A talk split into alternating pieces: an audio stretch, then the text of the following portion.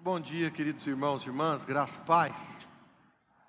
Queridos, nós vamos dar continuidade ao nosso trabalho na manhã desse domingo, manhã maravilhosa que o Senhor Deus acrescentou a cada uma das nossas vidas, manhã na qual a luz do sol pôde encher os nossos olhos, já vimos a providência do Senhor nos cercar e cuidar de cada uma das nossas necessidades. Amados, nós vamos abrir as nossas Bíblias no Evangelho segundo Mateus, capítulo de número 26. Evangelho segundo Mateus, capítulo de número 26, onde farei uma leitura a partir do versículo de número 6 até o versículo de número 13. Evangelho segundo Mateus, primeiro livro do Novo Testamento capítulo 26, leitura da Bíblia Sagrada, a partir do versículo de número 6 até o versículo 13. A página é a 1422 e o título sugestivo da passagem, atribuído pela Sociedade Bíblica Brasileira, é Jesus é ungido em Betânia. E a Bíblia Sagrada, meus queridos irmãos e irmãs, nos diz o seguinte: quando Jesus estava em Betânia, na casa de Simão leproso, aproximou-se dele uma mulher trazendo um frasco feito de alabastro com um perfume precioso que ela derramou sobre a, cabe sobre a cabeça de Jesus, estando ele à mesa. Vendo isso, os discípulos ficaram indignados e disseram: Para que esse desperdício? Esse perfume poderia ter sido vendido por muito dinheiro para ser dado aos pobres. Mas Jesus, sabendo disso, lhes disse: Por que é ou por que vocês estão incomodando esta mulher? Na versão revista atualizada é, consta a palavra: Por que é que vocês estão molestando esta mulher? Ela praticou uma boa ação para comigo, porque os pobres estarão sempre com vocês, mas a mim vocês nem sempre terão. Porque derramando esse perfume sobre meu corpo, ela o fez para o meu sepultamento. Em verdade lhes digo que onde for pregado em todo o mundo este evangelho, também será contado o que ela fez para memória dela. E nessa manhã desse dia nós cumprimos esse esta ordem do nosso Senhor Jesus de contar aquilo que aquela mulher fez lá no passado e trazermos à nossa memória esse ato tão bondoso da parte do seu coração, já antevendo pela fé aquilo que aconteceria com a pessoa, com o corpo do nosso Senhor e do nosso Salvador Jesus Cristo. Que o Senhor abençoe a leitura da Sua palavra para nossa edificação nesta manhã. Amém. Vamos fechar nossos olhos, queridos, orar mais uma vez ao Senhor. Pai querido, Deus bondoso, tivemos a alegria manifesta, enorme, maravilhosa de podermos ler a Tua palavra, de podermos orar a Tua palavra, de podermos cantar a Tua palavra de podermos, ó Deus, nos reunir, nos agregar, nos achegar ao redor da tua palavra.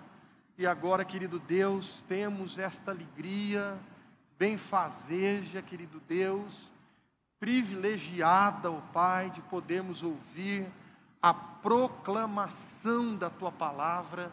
E para isso também, ó Deus, queremos implorar, suplicar e pedir que o teu bondoso Espírito possa, querido Deus, também trabalhar, visitar cada um dos nossos corações.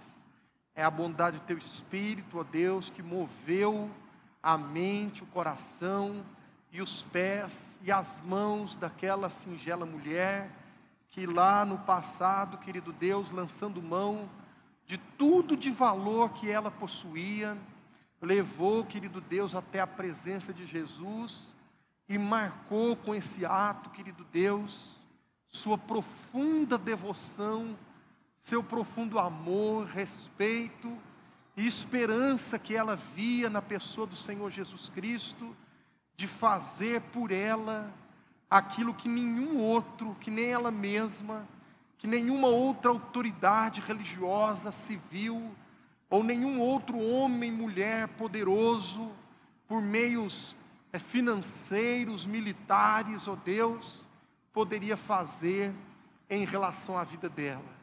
Ela olhou para o Senhor Jesus e viu nele a resposta para cada uma das suas indagações. Ela viu que era necessário mostrar isso de maneira, simbolizar isso até mesmo de maneira física, ó Deus, de maneira externa, e quase que em um sacramento particular da vida dessa mulher, ela então leva esse óleo, esse perfume preciosíssimo, e diz através desse ato: Eis aqui o Messias, o Salvador da minha vida, aquele que pode remover a culpa de cada um dos meus pecados. Por isso, querido Deus, nós clamamos no mesmo Espírito que foi, querido Deus, o responsável por mover o coração daquela mulher. Clamamos que esse Espírito também mova, toque, influencie e fortaleça a fé que existe dentro de cada um dos nossos corações nessa manhã. E oramos assim no nome santo, poderoso e maravilhoso do nosso Senhor e do nosso Salvador Jesus Cristo. Amém. Meus queridos irmãos e irmãs, eu já comentei em uma determinada ocasião aqui na igreja que nós temos feito uma opção muito lamentável, uma opção que pode certamente trazer muito risco para o nosso amadurecimento espiritual. Ao invés de termos formado em nosso coração uma consciência a partir daquilo que lemos e estudamos na Sagrada Escritura, nós somos profunda e radicalmente influenciados muitas vezes pela mídia que nos cerca, não é, queridos? Pela, pelas propagandas, né? pelas é, pelas campanhas publicitárias, pelas ênfases mercadológicas. E há um conceito que certa feita eu comentei aqui na igreja, de que hoje nós, povo de Deus, homens e mulheres cristãos, nós temos sofrido aquilo que os sociólogos, aquilo que os, os teóricos da da modernidade tem chamado de complexo da princesa da Disney. O que, que é o complexo de princesa da Disney? É que quando a gente faz uma avaliação criteriosa da vida da gente, e quando a gente está lá vendo o filme de princesa da Disney, a gente automaticamente, imediatamente se, se identifica e se reconhece como a princesa da Disney. A gente quase nunca para para pensar assim: caramba, pode ser que eu seja o vilão dessa história aí. A princesa é o protagonista, pode até ser que eu seja o antagonista. Será que não? Será que eu não sou talvez ali um ator ou uma atriz coadjuvante nessa história? Não. A gente faz um balanço da vida colocando-nos no lugar de princesa da Disney, sabe? Eu sou a famosa princesa da Disney. Meus amados irmãos e irmãs, reformador João Calvino, tomando por empréstimo ali a ilustração que Tiago faz na sua carta, primeiro capítulo, ele insistia muito de que a Bíblia Sagrada é como espelho para os nossos corações e nossas vidas. É na Bíblia que nós encontramos verdadeiro referencial para fazermos o juízo de valor e corrigirmos o caminho que temos tomado em nossas vidas. E nessa manhã que o Senhor Deus nos deu, eu gostaria de rapidamente comentar com os amados que existe uma série de personagens bíblicos para justamente nós nos vermos nestes personagens da palavra de Deus. Há algum tempo atrás, fazendo a leitura ali singela do capítulo 26 do Evangelho de Mateus até o capítulo 28, eu vi algumas das muitas ocasiões em que os discípulos do nosso Senhor Jesus Cristo flagrantemente falharam em seus compromissos, em seus entendimentos, na sua forma de agir, pensar e trabalhar. E gostaria de rapidamente nessa manhã oferecer esse espelho, tanto para mim, como para cada um dos amados irmãos e irmãs que me ouvem nessa manhã, quiçá aqueles até que acompanham esse, essa pregação da palavra através das mídias digitais. Em primeiro lugar, eu quero comentar com os amados irmãos e irmãs que esse texto que nós lemos, que servirá até mesmo de um trampolim para nós pularmos nesta piscina um pouco mais profunda do conteúdo que vai do capítulo 26 até o 28, esse texto que lemos nos dá prova aqui daquele discípulo formal, né, irmãos? Aquele discípulo exageradamente formal. Né? Jesus não amarrou a mão de ninguém ali dos discípulos dele, não, sabe? E mesmo assim, foi ou bastou que aquela mulher viesse até a presença de Jesus e derramasse um perfume que era dela. Que mania besta é essa da gente ficar controlando coisa que é dos outros, né? É, é, é gostoso essa essa brincadeirinha, né? Só que na presença de Jesus não vai para frente, né? Jesus não amarrou a mão dos discípulos. Ah, mas que desperdício absurdo. Esse perfume bem podia ter sido vendido e o dinheiro revertido para a promoção da causa humana, para o alívio do sofrimento dos pobres. Já viu que a, a mentira sempre vem com uma roupagem assim palatável, né, irmãos? Parece que a coisa sempre é, é, é colocada de termos que às vezes a gente até fica constrangido. Que é isso? Quem vai ser contrário aos pobres, não é verdade? Mas, meus queridos irmãos e irmãs, ainda bem que é Jesus que estava aqui no, no ambiente e na ocasião, porque talvez se fosse qualquer um de nós, a gente poderia ter dito assim para os demais discípulos: estão amarrando a mão de vocês, é? Você quer preocupar com o pobre? Doa, miserável. Põe a mão no seu bolso e coloca lá na coleta da oferta do seu dinheiro. O que você está aí? Né? Mas, amados irmãos, se a gente fizer uma leitura rápida do Evangelho, a gente vai ver que os discípulos encrencavam com pouca coisa. Uma vez trouxeram, gente, que é uma atitude mais bonita que trazia as crianças para Jesus. E eles logo tentaram proibir: não, não, não, não pode parar. E o Senhor Jesus precisou repreender de novo: não os impeçais, dos tais é o reino de Deus. Eles viam o Senhor Jesus conversando com mulher, como lá na, na, na ocasião do poço lá de Samaria, já ficaram escandalizados. Eles viam o Senhor Jesus, né, fazendo coisas ali do cotidiano básico de alguém que se interessava verdadeiramente pelo coração do ser humano. E os discípulos do nosso Senhor Jesus ficavam assim, em nervos à flor da pele. Chega a nos contar o Evangelho que até quem estava expulsando demônios em nome de Jesus, um homem ali imbuído de sua tarefa evangelística, sabendo que o nome de Jesus Cristo era um nome poderoso acima do céu e da terra, nome pelo qual todo gênero humano há de ser salvo, e eles tiveram a cara de pau de impedir esse homem proibir, porque ele não se conformava, ele não se formatava exatamente aquilo que os apóstolos e os discípulos entendiam ser a qualidade e as características de um trabalho legitimamente cristão. E Jesus, de novo, precisou intervir e dizer assim: gente, não proíba, meu pai trabalha até agora, e eu trabalho com ele.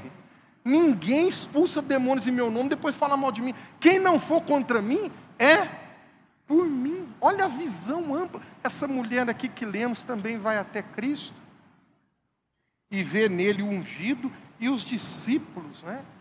O livro de Provérbios diz que para o homem precipitado no falar, na, até o tolo tem mais esperança do que ele, né? Então os discípulos tinham essa, né? Tinha essa formalidade excessiva. Em segundo lugar, nós poderíamos olhar para aquele discípulo que nunca ouviu não, que nunca ouviu não, né?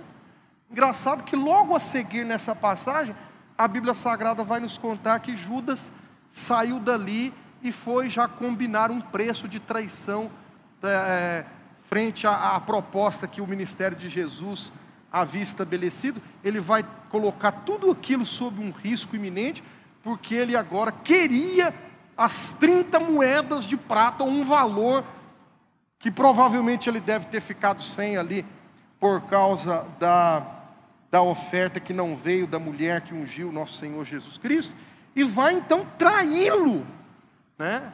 Lá desde as suas entranhas, visceralmente, ele vai trair aquele que o amou e o amou até o fim, pelo valor de 30 moedas de prata, e é interessante que o Evangelho de João vai nos contar que a real motivação de Judas não é porque ele se importava tanto com os pobres, né? Falar até papagaio fala, tudo é bonito na boca do povo, não é isso?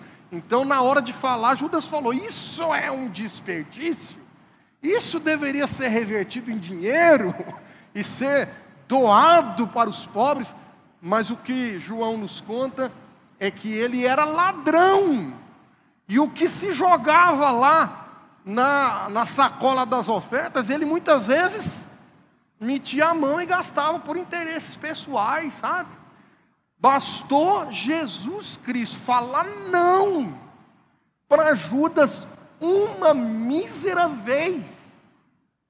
E Satanás já encheu o coração daquele homem da iniquidade e fez com que ele então procurasse as pessoas mais hostis ao ministério do Senhor Jesus Cristo e vendesse nosso Senhor por essas malditas 30 moedas de prata. Assim como alguns de nós, né? Queridos irmãos, nós temos que olhar, será que nós somos desses discípulos que não podem ouvir não? Né? Será que nós não temos muitas vezes é, desacostumado o nosso coração a seguir o mestre. Não, não, somos nós os mestres, não, irmãos. Tem um, já tem um que ocupa esse, esse lugar. Quem ocupa esse lugar é Jesus Cristo, Senhor e Salvador da igreja. Se Ele é mestre, nós somos, nós somos seguidores, discípulos. E se a Bíblia Sagrada, usando as palavras aqui, né? Do reverendo José Bessa e do Paul Washer. Se a Bíblia Sagrada, né, ou se você nunca discordou da Bíblia Sagrada e ela nunca discordou do jeito que você está vivendo, em algum ponto, reavalie o seu tipo de cristianismo, sabe? De vida cristã. Né? Então nós vimos aqui discípulos formais, segundo lugar, discípulo e nós poderíamos usar aqui até o plural, né? Discípulos que não podem ouvir não, nem ao menos uma vez. Meus irmãos, ora bolas, né? Se uma igreja precisa ser marcada em seu passo de condução no caminho, pela palavra do nosso Senhor e Salvador Jesus Cristo, e esse é um princípio inegociável, é óbvio, é natural, é comum, faz parte do pacote que em muitas ocasiões nós ouviremos não. Mas parece que hoje, né? Falar não desencadeia uma reação complicada, né? Inclusive, tem aí uma linha pedagógica agora que diz que a criança nunca deve ouvir não.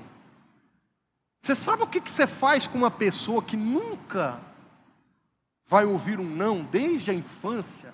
Até a pré-adolescência, você faz ele virar um bicho, um monstro. E algumas pessoas acham que hoje isso seria um tipo de padrão a ser conduzido na vida da igreja que pertence a Jesus Cristo. Pertence a nós, pertence a Jesus Cristo. É importante ouvirmos alguns nãos. Terceiro lugar, nós encontramos o discípulo autoconfiante. Olha só, versículo 33 e 34 do capítulo 26, amados. 33 e 34. Mas Jesus lhe disse, agora referindo-se ao apóstolo Pedro, o mais velho do corpo apostólico, um homem que era um, um microempresário do mundo antigo, acostumado à tomada de decisões, experiente na sua vida. O Senhor Jesus diz assim ao apóstolo Pedro: Em verdade lhe digo que nessa noite, antes que o galo cante, né? É isso mesmo, é. Nessa noite, antes que o galo cante, você me negará três vezes. Pedro insistiu, ainda que me seja necessário morrer com o Senhor, de modo nenhum o negarei. E todos os discípulos disseram o mesmo. Todos os discípulos disseram. Às vezes a gente tem a tendência de focar muito no apóstolo Pedro, que era ali o mais proativo do corpo apostólico, né? A verdade é essa. Também, se nós fizermos aqui uma análise um pouco mais puxada para o campo psicológico, que o reverendo Davi tanto admira, né? Essa questão mais assim, né? De analisar a pessoa, a gente vê que o apóstolo Pedro tinha uma personalidade mais, né? Uma verve um pouco peculiar, né? Uma energia a mais. Então ele sempre era o primeiro a responder, ele sempre era o primeiro a encarar as, as dúvidas que surgiam, né? ele tinha essa impetuosidade, né?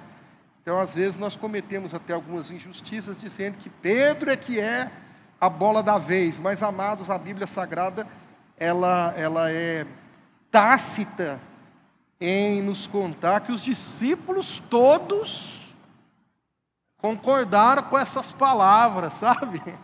Todos os discípulos deram as mãos ao apóstolo Pedro e disseram assim: jamais, Senhor, o Senhor está muito pessimista, muito negativo diante da prospecção do seu ministério agora em Jerusalém. A gente é bem conectado, a gente conhece o povo aqui, já participamos dessa festa várias vezes. Isso de modo algum vai acontecer. E se acontecer, o senhor não vai apanhar sozinho, não. Tem doze aqui para te defender. Ah, tá. Confia no ser humano, irmãos confia no seu próprio coração, né? A pergunta que eu coloquei para fazer aqui nesse tópico é: o que é que estamos trazendo de colaboração para o reino de Deus que não tenhamos recebido primeiro? Tenta me falar aí na cabeça. O que é que estamos trazendo de colaboração para o reino de Deus, como homens e mulheres, discípulos do Senhor? mas que não tenha sido primeiramente recebido da parte do Senhor Deus. Tem alguma coisa, irmãos? Vê aí se tem, né? O grande rei Davi dizia para Deus em oração: Das tuas mãos é que te damos, Senhor. Das tuas mãos é que te damos. E essa precisa voltar a ser a nossa visão como discípulo, né? Não, Senhor. Eu sou um discípulo de fibra Primeiro, irmãos, que os irmãos do passado parece que eles tinham uma, uma força de vontade um pouco maior do que a nossa, né? E a gente é meio assim, gelatinoso na nossa, na nossa parte volitiva, né? A gente é meio. Hoje parece que a gente fala um negócio, amanhã, segunda-feira, a coisa já bambeia, não é isso? A gente compromete, ah, a dieta agora vai ser firme, e já depois a coisa a esposa faz lá uma palha italiana, né? A gente fica, ah, meu Deus, é agora, não sei o que, que acontece. Então a gente não é, não é tão difícil saculejar o coração do ser humano, não é isso? Mas, irmãos e irmãs, mesmo em qualquer época, né? Se o nosso Senhor Jesus falou, né? Esses discípulos deveriam se revestir de humildade, obedecer e crer, né? Então, discípulos formais, que não sabem ouvir não, discípulos autoconfiantes. O próximo agora, irmãos e irmãs, faz corar de vergonha até o mais justo e santo entre nós. Capítulo 26 de Mateus, versículo 38, nos fala a respeito de discípulos omissos. Discípulos omissos. capítulo 26, versículo 38, a Bíblia Sagrada nos diz assim: Jesus falando com os seus discípulos, então lhes disse: A minha alma está profundamente triste até a morte. Fiquem aqui e vigiem comigo. E adiantando-se um pouco, prostrou-se sobre o seu rosto, orando e dizendo: Meu pai, se é possível que passe de mim esse cálice, contudo, se é possível, que passe de mim esse cálice. Contudo, não seja como eu quero, e sim como tu queres. E voltando para os discípulos, achou-os, achou-os o que, irmãos?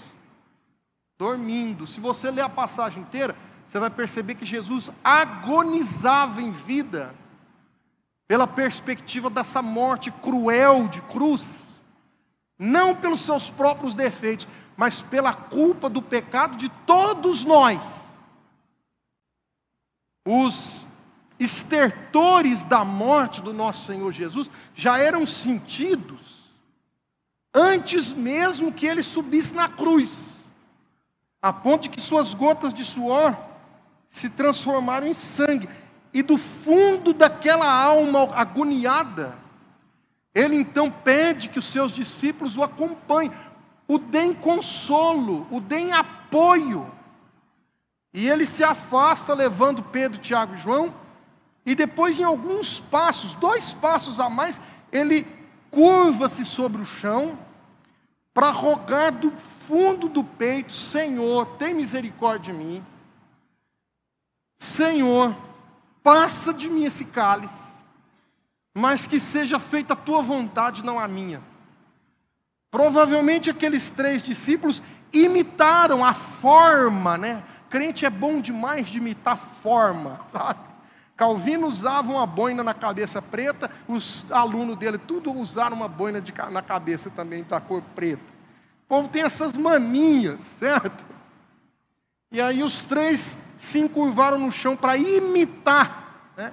imitar. O ideal da Bíblia não é imitar, irmãos, o ideal da Bíblia é aplicar. Nós não aprendemos da Bíblia por osmose, não, nós aprendemos na Bíblia por um coração quebrantado e obediente. E aqueles, aqueles discípulos então se agacham ali, se curvam sobre o solo, e o Senhor Jesus fica um tempo ali clamando, quando olha para trás, meus irmãos, eu já dormi numa, numa plataforma de ardósia, não é lá muita coisa não. Se hoje pedir para me dormir no chão, é capaz que eu não consigo, viu? Que a hora que o sono chega, o sono é irmão da morte, já dizia William Shakespeare. Né? Se me pedir, é capaz de uma hora muito cansada, a gente vai. Né? Mas o Senhor Jesus olha para trás ali num relanceio, esperando que os discípulos estivessem ao menos orando, ao menos falando amém, numa oração, é o mínimo. Quando ele olha para trás, os três, fazia levantar até poeira, do tanto que era sonoro o ronco, né? Oh, gente, Senhor Jesus diz para Pedro, como representante: então, nem uma hora, nem por um momento, vocês puderam vigiar comigo? Nem por um momento. Irmãos, eis aí um espelho, né? Esse espelho mostra manchas no nosso rosto, no nosso corpo, nas nossas vestes. Precisamos removê-las com o poder do sangue do Cordeiro.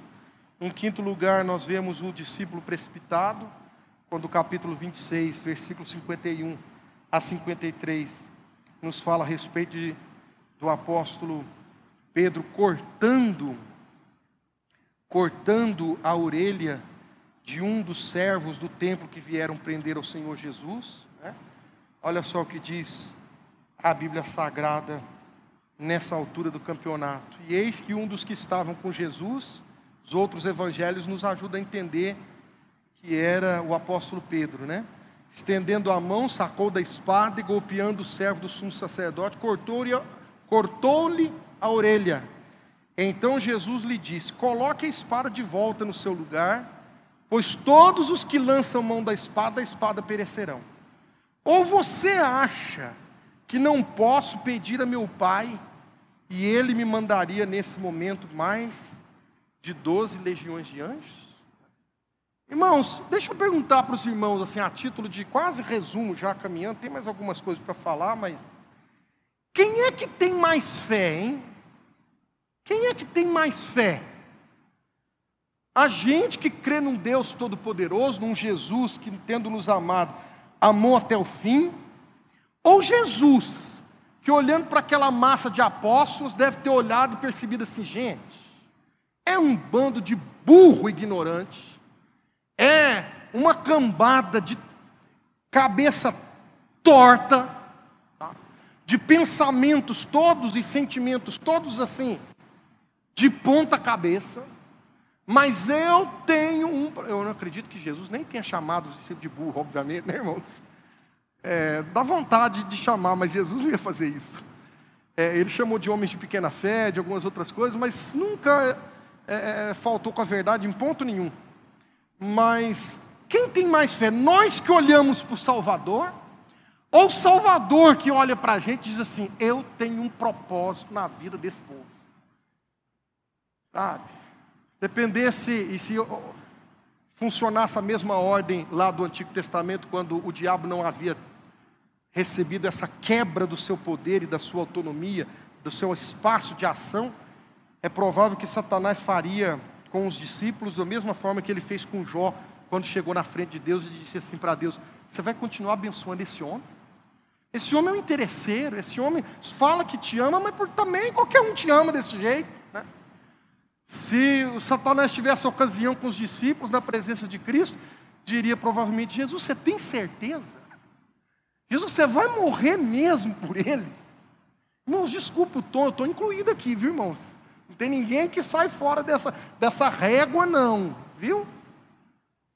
Você tem certeza, fazendo aqui papel de advogado do diabo, ou até do próprio diabo, Deus me perdoe, mas o Satanás falaria isso para Jesus. É, é essa turma aí, é essa galera aí. Você vai mesmo morrer por eles. Meu amigo, eu não dou uma picada de fumo ruim para esse povo aí. É muito ruim de cabeça, é muito ignorante, é muito materialista, é muito. acha que pode resolver as coisas com as próprias mãos, Jesus. Quem é que tem mais fé, meus amados? Eu creio que até a fé que nós temos em nosso coração, dom que o Senhor Deus opera em nós, é reflexo dessa fé que habita no coração de Jesus Cristo. Só pode ser. Uma fé que ultrapassa, que vai além daquilo que é enxergado, que é visto ali externamente ou, num primeiro momento. Uma fé que contempla a eternidade, uma fé que não vê o que é, mas o que pode ser dentro dos grandes e maravilhosos propósitos de Deus. Quem tem mais fé?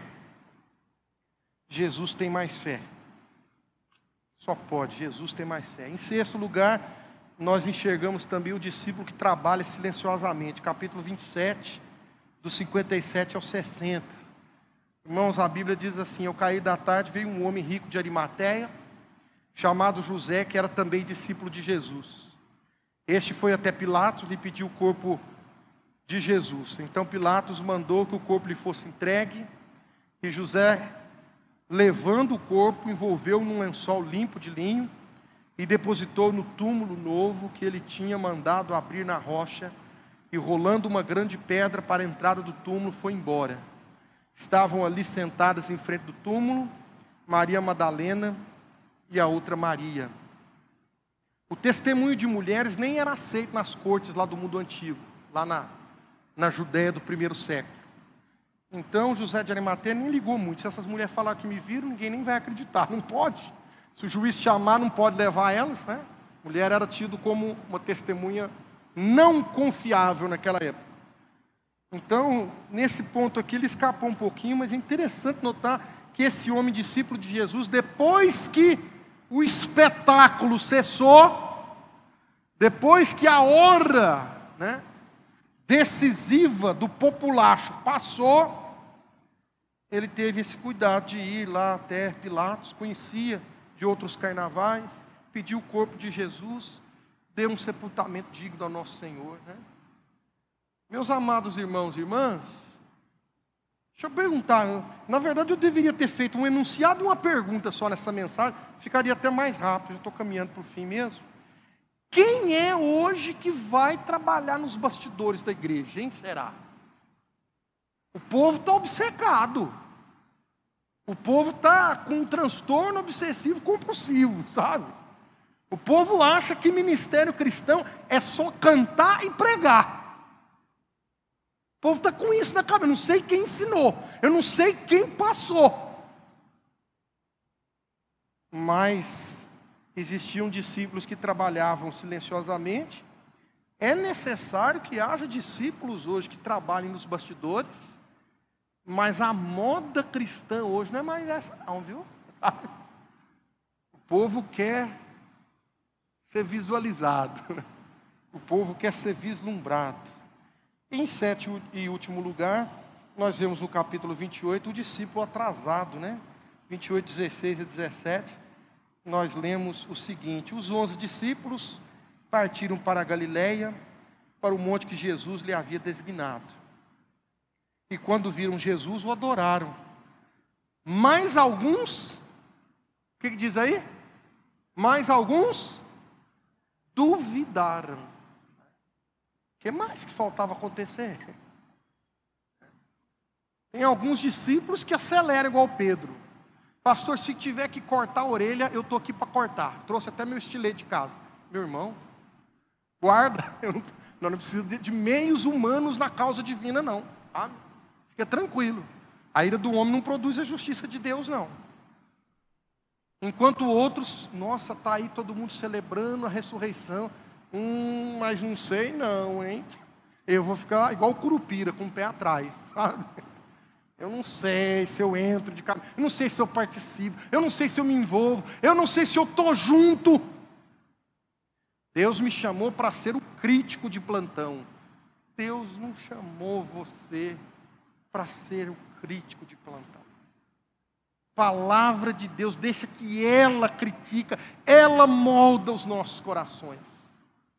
A nós cabe, como corpo, nos envolver de coração e alma na obra do nosso Senhor Jesus. Nunca pensei que ia pregar um sermão de sete pontos na igreja. Hoje eu preguei, tá certo? Eu encerro com as palavras do salmista que diz assim: Que é o homem para que dele te lembres? E o filho do homem para que o visites?